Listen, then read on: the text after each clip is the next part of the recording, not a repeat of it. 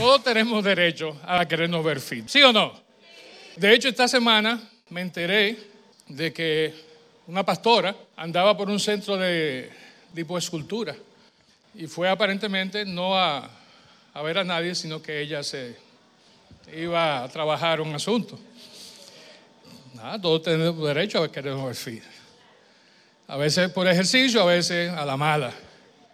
Después, en la semana también, mi esposa estaba viendo un asunto, una premiación que estaban dando. Hicieron así un paneo de cámara y vi a un pastor que también se ve, óigame, yo lo vi, no lo estaba reconociendo porque está jovencito. Oiga, el Señor ha sido bueno con él, ¿verdad? Le ha permitido tener los fondos para, para verse bien. y miren, fuera de relajo, todos estamos viviendo en una época donde lo material, donde lo físico, donde como nosotros nos queremos ver, importa más que lo espiritual. Y quizá no sea el caso de la mayoría de los que estamos aquí, pero ciertamente estamos viviendo tiempos complicados. Por eso nosotros, tú y yo como cristianos, hoy más que nunca, tenemos que hacer un esfuerzo intencional, permanente, de fortalecer nuestro espíritu, de desarrollar una fortaleza espiritual sólida. Y eso solamente se logra si mantenemos, llevamos, observamos disciplinas que ejerciten, que mantengan en forma nuestro espíritu. Y muy chévere, podemos sentirnos en la necesidad de vernos bien físicamente. Y de hecho hablamos de eso hace un par de semanas. Quizás no tanto en lo físico, pero sí hablábamos que debemos de fortalecernos espiritualmente, así como los que entrenan, los que corren, lo hacen hasta un punto donde les duele. Decíamos que sin dolor no hay ganancia. No pain, no gain. La semana pasada veíamos que también junto con ese entrenamiento arduo hasta que nos duela, tenemos que alimentarnos, tenemos que nutrirnos de una manera balanceada. Y no es solamente observar qué comemos, qué entra en nuestras mentes, qué entra por nuestros ojos, sino saber en qué momento comemos aquello que nos conviene comer.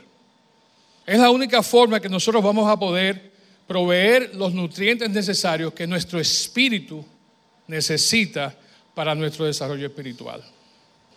Y hoy vamos a hablar, cerrando nuestra serie, God's Gem, de un tema que para mí es también muy importante, al igual que los dos anteriores. Vamos a hablar de que debemos de ejercitar nuestro espíritu para fortalecer nuestra fe. Muchas cosas que nos pasan en la vida y que no podemos confrontar de manera adecuada es porque nuestra fe, por una razón u otra, la que sea, se ha debilitado. Entonces vamos a ver que hay claros pasos, que hay una forma metódica, bíblica, para fortalecer nuestra fe. Y lo primero que vamos a ver es que debemos de ejercitar nuestro espíritu mediante la oración. Lo primerito, vamos a ejercitar nuestro espíritu mediante la oración. Recuerden que las notas de este mensaje están en YouVersion. Y fíjense, en nuestro cuerpo tenemos muchos órganos que tienen funciones muy específicas. Cada uno de nosotros, el Señor nos ha dado una serie de, órganos para poder llevar a cabo cosas. Por ejemplo, tenemos los oídos que son para escuchar, los ojos que son para, la lengua que es para, la lengua que es para ¿verdad? Me gusta como ustedes piensan, sobre todo las, las damas. Yo iba a decir para saborear, pero la lengua es para saborear y también la usamos para comunicarnos, para hablar. Y fíjense, cada órgano tiene una función. Nuestras manos las tenemos para tocar cosas, para agarrar cosas. Los pies para caminar, pero también para correr. Y muchos de los que como estábamos viendo hace un ratito, se ejercitan, dicen que el correr es el mejor ejercicio que hay, el más completo, el que mejor les ayuda. Entonces, igualmente tú y yo como cristianos tenemos muchas prácticas que debemos de llevar a cabo. Así como corremos para ejercitarnos, hay una forma y hay métodos, hay maneras en que tú y yo debemos ejercitarnos. Lo triste es que muchos que ya deberían estar corriendo en la fe, todavía están gateando. Y muchas veces están gateando porque no se han preocupado en desarrollar las habilidades espirituales necesarias para poder correr en su vida espiritual. Una de esas prácticas que muchas veces dejamos de lado es la oración. Y hemos hablado de, de eso aquí muchas veces ya, yo creo que hasta la saciedad. Pero realmente tenemos que volver a tocar el punto.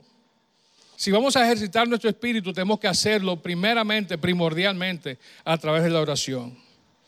Lo que pasa también es que muchos, cuando llevan a cabo la oración, entre comillas, lo están haciendo de una manera que realmente no ejercita el espíritu. Muchos oran con su mente. Muchos se quedan en una oración que está basada a veces en pensamientos, a veces en emociones. Y yo quiero preguntarte, ¿Cómo oras cuando oras? ¿De dónde vienen las peticiones que tú traes al Señor al momento de orar? Piensa en lo último que tú oraste, lo último que tú pediste al Señor. ¿De dónde vino esa petición? ¿Vino motivado por una necesidad física? ¿Vino motivado por una necesidad económica? ¿O fue una oración que realmente te salió, como decimos, del alma, de lo más profundo de tu ser? Debemos de entender que la oración es algo totalmente diferente a lo que nosotros hacemos cuando pensamos, cuando procesamos pensamientos y cuando esos pensamientos tratamos de comunicarlos, ya sea hablando con otra persona o muchas veces hablando con Dios. La oración debe ser hecha en y a través del Espíritu. Cuando oramos con nuestra mente, estamos buscando empujar, presentar, ideas, peticiones, necesidades. Pero cuando oramos en el Espíritu, estamos esperando recibir la dirección en la que el Espíritu nos debe guiar para orar, como dice la misma palabra, por las cosas que son las que nos convienen. Debemos orar en el Espíritu con minúscula y a través y en el Espíritu con mayúscula. Quiero que veamos algunos pasajes en esta mañana que nos hablan de esto precisamente. Romanos 8:26 nos dice lo siguiente. Además, el Espíritu Santo nos ayuda en nuestra debilidad. Por ejemplo, nosotros no sabemos qué quiere Dios que pidamos en oración, pero el Espíritu Santo ora por nosotros con gemidos que no pueden expresarse con palabras. ¿Cuántos han estado ahí? Que gemimos, que lo que nos sale es como a veces un suspiro, a veces un... Mm. La palabra dice claramente en mismos Romanos que el Espíritu de Dios da testimonio a nuestro espíritu de que somos sus hijos. Y esa es una confirmación. Dice Efesios 6, 18, oren en el Espíritu en todo momento y en toda ocasión. Nuestra oración debe ser siempre en el Espíritu. Judas 20 dice, pero ustedes, amados hermanos, siguen edificándose sobre la base de su santísima fe.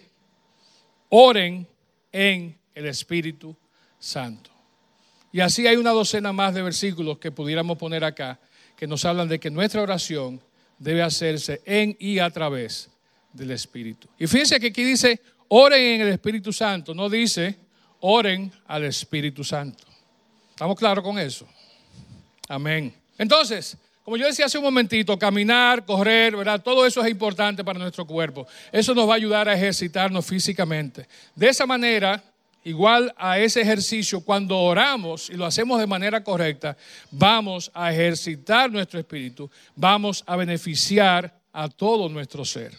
Debemos entender, debemos recordar que la oración que el Padre busca, Así como la, adoración que nos habla en Juan, la oración que el Padre busca tiene que ser una oración que sea hecha en el Espíritu, que sea hecha de una manera que no sean simples pensamientos.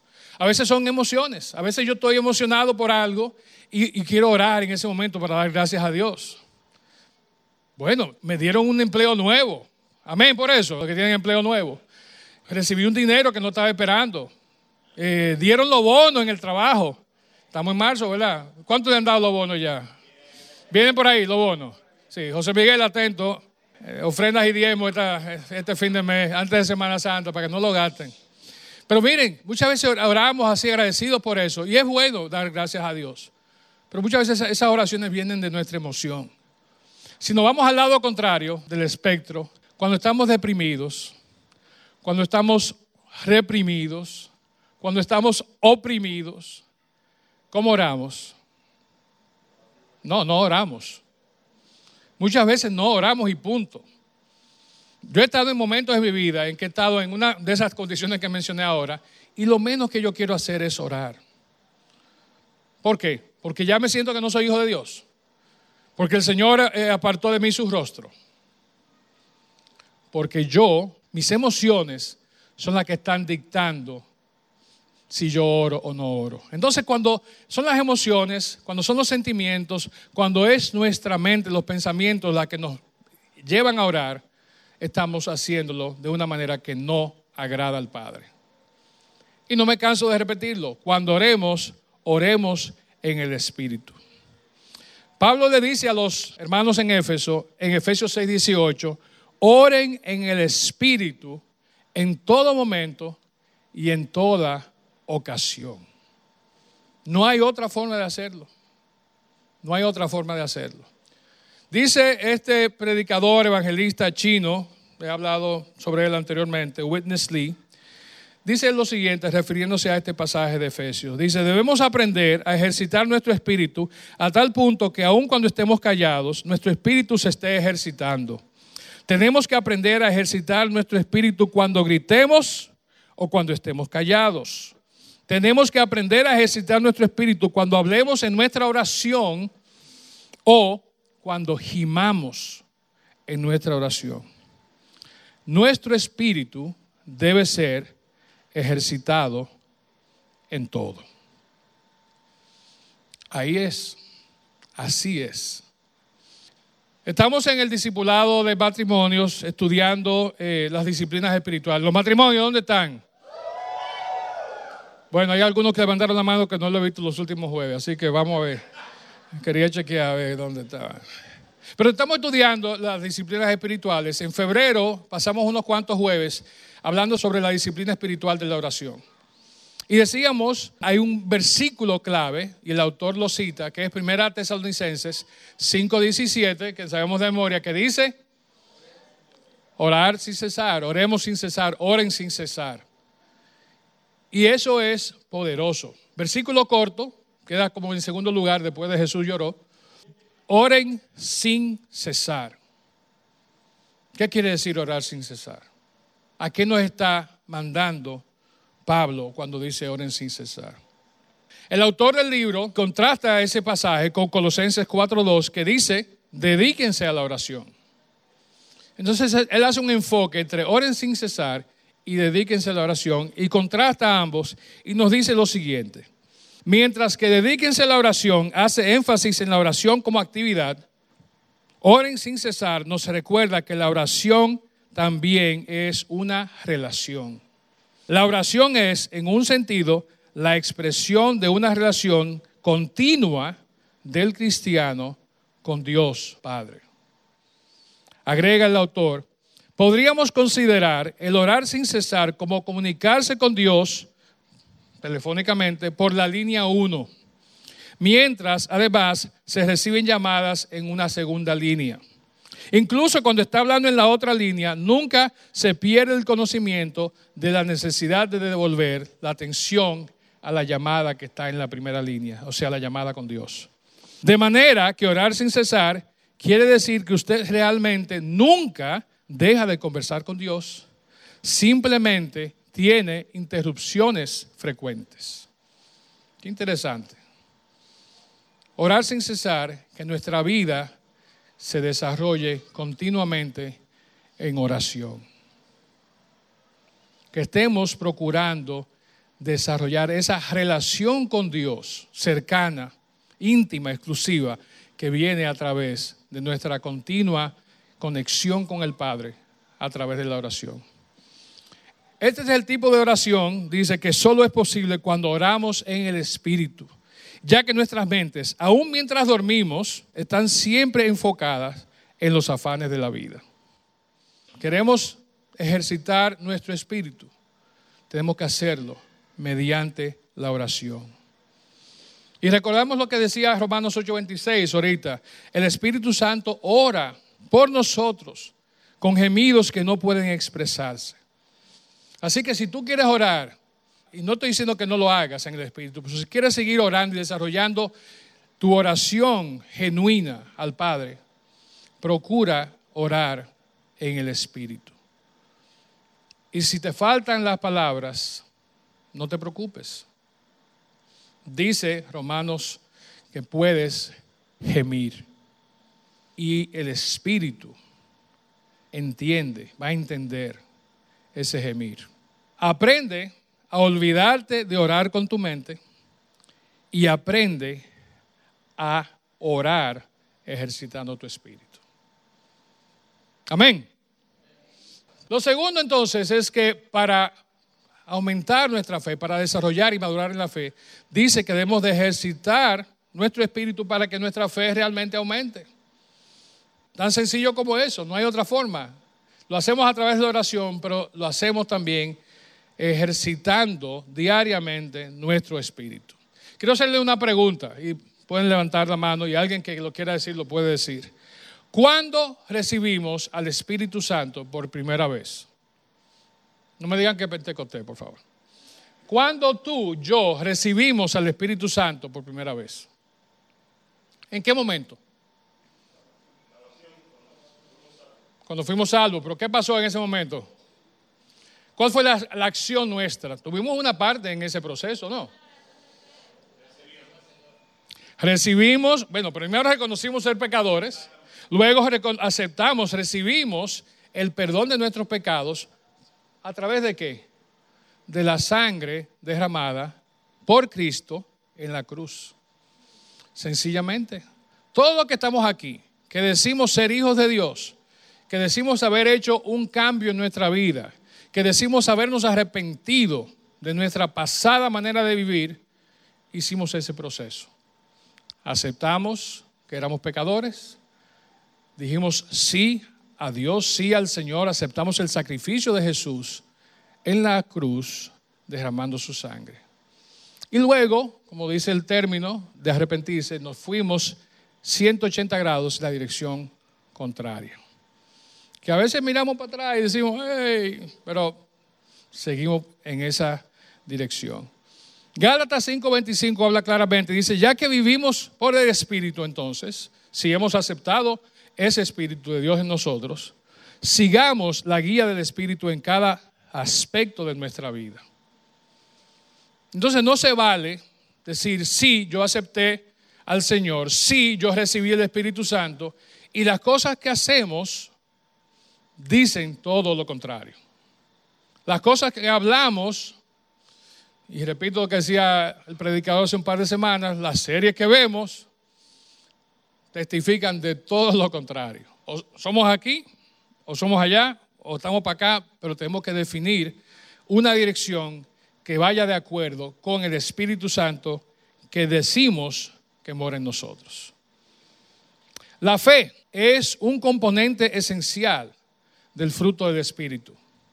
Y la fe es el resultado de ejercitar diariamente la relación cercana con Dios conociendo y obedeciendo la palabra de Dios, pero bajo la guía del Espíritu. Entonces no es conocer, leer la palabra y ver lo que nos dice la palabra y hacer lo que nos dé la regalada voluntad.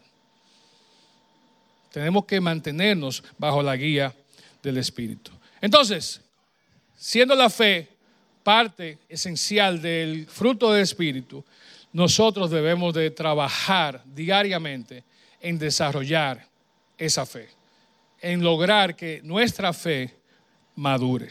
Vamos a ver algunas evidencias de que la fe debe ir creciendo, madurando. La primera es que la fe debe mostrar obras de justicia. Santiago 2, del 14 al 26, no se preocupen, no vamos a leer todo el pasaje, pero sí estos versículos que aparecen en pantalla. Dice, hermanos míos, ¿de qué sirve decir que se tiene fe si no se tienen obras? ¿Acaso esta fe puede salvar? Lo mismo sucede con la fe. Si no tiene obras, ¿cómo está la fe? Muerta. Pero alguien podría decir, tú tienes fe y yo tengo obras. Muéstrame tu fe sin obras y yo te mostraré mi fe por mis obras. Los versículos del 19 al 25 de ese pasaje siguen hablando de Abraham y de Raab y de cómo ellos demostraron su fe a través de acciones, a través de obras que llevaron a cabo. Dice el versículo 26, pues así como el cuerpo está muerto si no tiene espíritu, también la fe está muerta si no tiene obras. Si ejercitamos nuestra fe cada día, esa fe va a producir obras y vamos a poder ver esas obras, vamos a poder ver esos frutos de manera clara y directa. Lo segundo es que la fe descansa en el poder de Dios.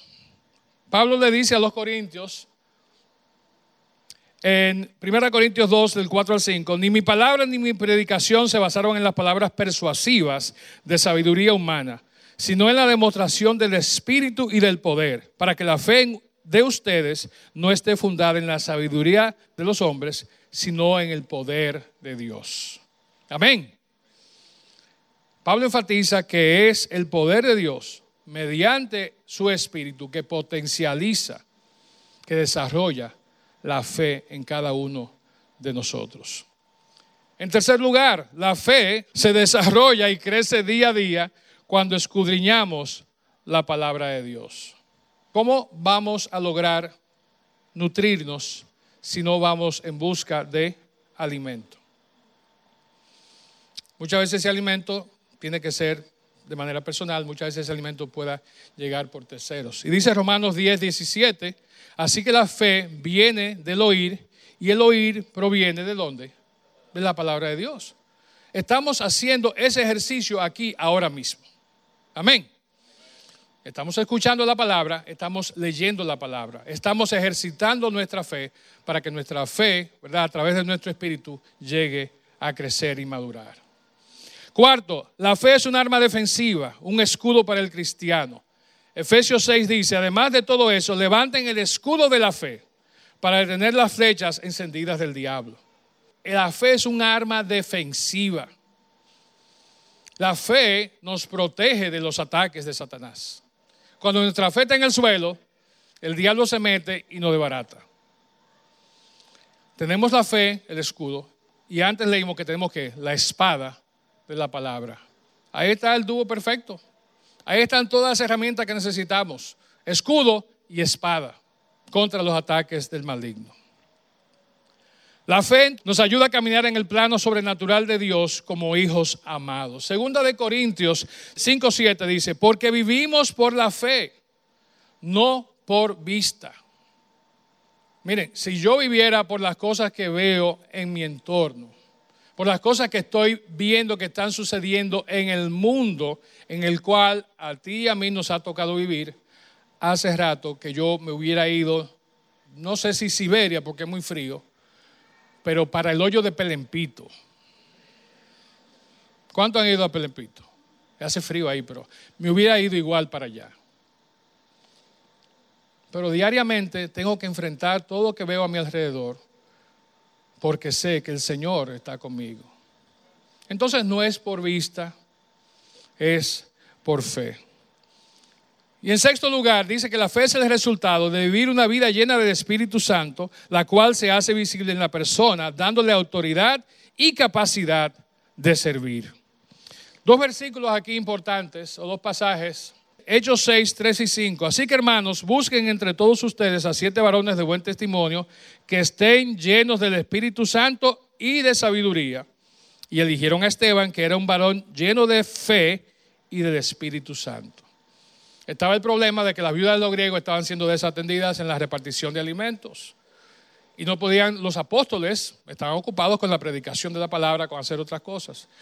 Busquen hombres Busquen personas que estén llenas de fe, que estén llenas de sabiduría, que son personas que realmente Dios ha estado y va a seguir usando. Y háganlos estar a cargo de las cosas, no digamos que más triviales, pero de las cosas que pueden manejarse de otra manera. Pero fíjense cuál es el requisito. Busquen varones de buen testimonio, que estén llenos del Espíritu y de sabiduría. ¿Verdad? No hubieran buscado al, experto en, en, supply chain, como dice Fausto, sino personas llenas del Espíritu. Y la otra dice en 1 Corintios 12, del 5 al 11, hay distintas formas de servir, pero todos servimos al mismo Señor. Dios trabaja de maneras diferentes, pero es el mismo Dios quien hace la obra en todos nosotros. Versículo 7 dice, a cada uno de nosotros se nos da un don espiritual para que nos ayudemos mutuamente. Los versículos del 8 al 10 que siguen ahí detallan todos esos dones. Versículo 11 dice, es el mismo y único Espíritu, el Espíritu de Dios, quien distribuye todos esos dones. Entonces, cuando estamos creciendo en la fe, cuando estamos ejercitando nuestro espíritu, el Señor nos va a proveer de las herramientas necesarias para que nosotros no solamente crezcamos en nuestra fe, sino que ayudemos a todo el cuerpo de Cristo a desarrollarse y a crecer en su fe. Amén. Hay varios de ustedes que en días recientes hicieron una prueba de dones y yo se las devolví. Yo espero que estén ejercitando esos dones. Para eso nos dio el Señor dones, para que los usemos, para que bendigamos al resto de nuestra congregación.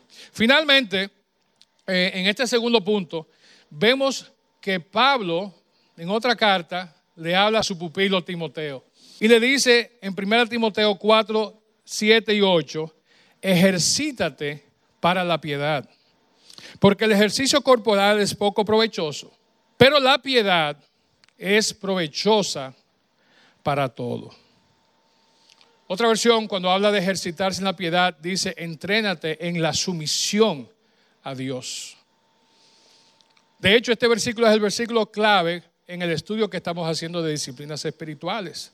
Las disciplinas espirituales, cada una de ellas, como la oración que hemos visto hoy, son elementos que nos van a llevar a ejercitarnos en la piedad.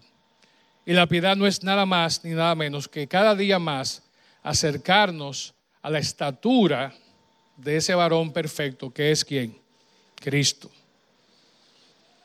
Ejercitarse para la piedad entonces es necesario para ejercitar nuestro espíritu, para crecer, para aumentar nuestra fe y así bendecir a los que nos rodean. Amén. Miren, en inglés hay muchas frases que son, como dicen los americanos, ¿verdad? Catchy. Vimos una hace un par de semanas que era cuál? No pain, ¿verdad? No hay ganancia sin que haya dolor. Hay otra frase que a mí me gusta mucho y la uso de vez en cuando que es use it or lose it. O lo usas o lo pierdes.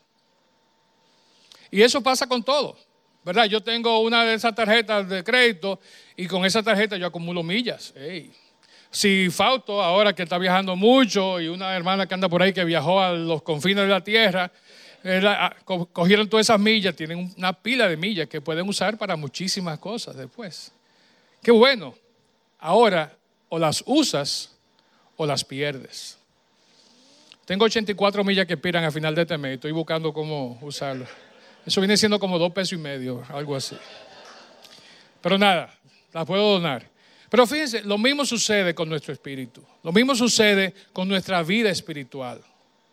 O ejercitamos nuestro espíritu y llevamos a cabo las actividades que lo fortalecen, que lo van a ayudar a desarrollar madurez y alcanzar ¿verdad? esa madurez en fe, o simplemente vamos a perderlo. Y quiero preguntarte, ¿qué vas a hacer tú a partir de ahora para ejercitar tu espíritu? Debemos de ejercitarlo en la oración, muy importante, es una herramienta sólida que el Señor nos da. Y también debemos enfocarnos en ejercitar nuestro espíritu para aumentar, para desarrollar, para madurar nuestra fe. Y eso, como hemos dicho en tantas otras oportunidades, no es negociable. No es negociable. Entonces, si estamos aquí, y creo que la mayoría decimos que somos miembros de God's Gym, ¿sí o no? ¿Cuántos son miembros de God's Gym? God's Gym, no el Gold Gym, ¿verdad? God's Gym, este, este gimnasio. Si estamos aquí y hicimos ser miembros, ¿por qué a veces ni siquiera queremos ir al gimnasio? ¿Por qué a veces no queremos ejercitarnos como sabemos que debemos ejercitarnos en el God's Gym? ¿Será que tenemos el carnet para decir, mira, yo soy del God's Gym y tú no?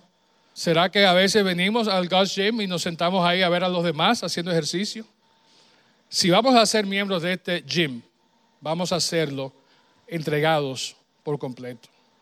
Vamos a hacerlo de una manera que realmente no solamente nos convenga a nosotros, sino que honre al dueño del gimnasio, al que realmente ha puesto todas las herramientas, todos los equipos a nuestra disposición para que nosotros nos ejercitemos espiritualmente y nos pongamos fit espiritualmente. Amén. Quiero ir concluyendo y voy a hacer tres preguntas para resumir un poquito lo que hemos visto en esta serie. La primera es, ¿estás aceptando el sufrimiento y el dolor con gozo? Porque sabes que estos producen la resistencia, la que a su vez produce un carácter aprobado, que a su vez produce esperanza. Y hablamos de eso en el primer mensaje. Romanos 5, 3 y 4. Segundo, estás alimentándote adecuadamente de manera que tu espíritu está recibiendo todos los nutrientes que necesita, no solo apenas para sobrevivir, como hay muchos que lo hacen, ¿verdad? Comen lo básico para sobrevivir, sino para fortalecerte, crecer y madurar hasta llegar a ser un hombre, hasta llegar a ser una mujer a la medida de la estatura de la plenitud de Cristo. Y pensando en lo que acabamos de ver en esta mañana, estás ejercitando de forma tal tu espíritu que tu fe está siendo fortalecida. Termino leyendo Hebreos 11.1, que es donde encontramos la definición por excelencia de lo que es la fe. Dice así, la fe demuestra la realidad de lo que esperamos. Es la evidencia hoy, aquí, ahora, en este momento, es la evidencia de las cosas que no podemos ver. Más que una definición de lo que es la fe, este versículo nos dice realmente lo que hace la fe. La fe no se trata de creer que Dios hará lo correcto o va a hacer lo que a mí me hace falta.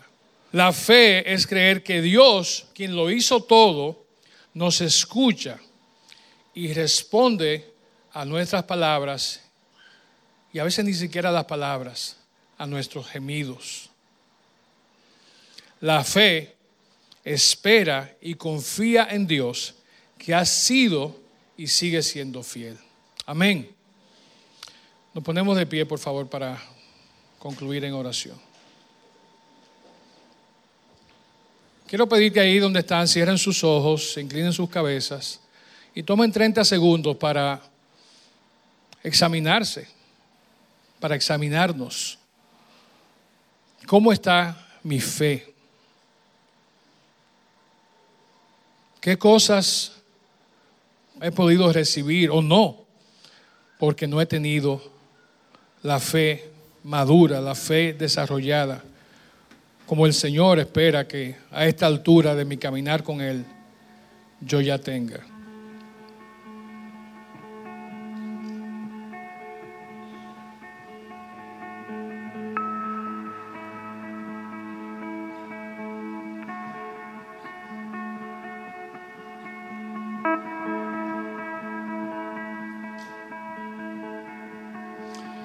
Padre, te damos muchas gracias, Señor, porque tu palabra es clara.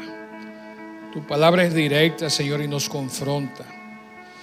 Te damos gracias, Señor, por tu Santo Espíritu que mora en nosotros, que se hace eco, Señor, de lo que leemos y escuchamos en tu palabra. Y todo esto, Señor, apunta a que diariamente debemos procurar caminar contigo, debemos procurar ejercitar nuestra fe, Señor. Debemos procurar ser cada día más como lo fue tu Hijo Jesús. Te ruego, Señor, por cada uno de mis hermanos y amigos que están aquí en esta mañana, Señor, para que tú nos ayudes a ejercitar nuestra fe. Nos ayudes, Señor, a querer diariamente, Señor, acercarnos a ti a través de tu palabra, ya sea leída, escuchada, para poder seguir alimentándonos, nutriéndonos, Señor, y tener las fuerzas para entrenarnos, Señor, hasta el punto en que nos duela, pero sabiendo que la recompensa, Señor, que recibiremos es mucho mayor que todo lo demás. Gracias, Padre, por tu amor y tu gran misericordia para nuestras vidas. Gracias por perdonar nuestros pecados. Gracias, Señor, por acompañarnos a través de la vida tan difícil y las luchas diarias, Señor, que enfrentamos. Te pido, Señor, por aquellos que están aquí en esta mañana, que siguen buscando, Señor, acercarse a ti. Quizás algunos, Señor, como decíamos, no encuentran las palabras. Pero sabemos, Señor, cuando alguien está buscando de ti, Señor, es tu espíritu quien lo trae cerca de ti. Pedimos, Señor, que si hay alguien aquí en esta mañana que está en ese camino, Señor, que está llegando a encontrarse contigo, tu espíritu salga y lo busque y lo traiga contigo, Señor. Gracias te damos una vez más, Señor, por el privilegio de leer y escuchar tu palabra en esta mañana.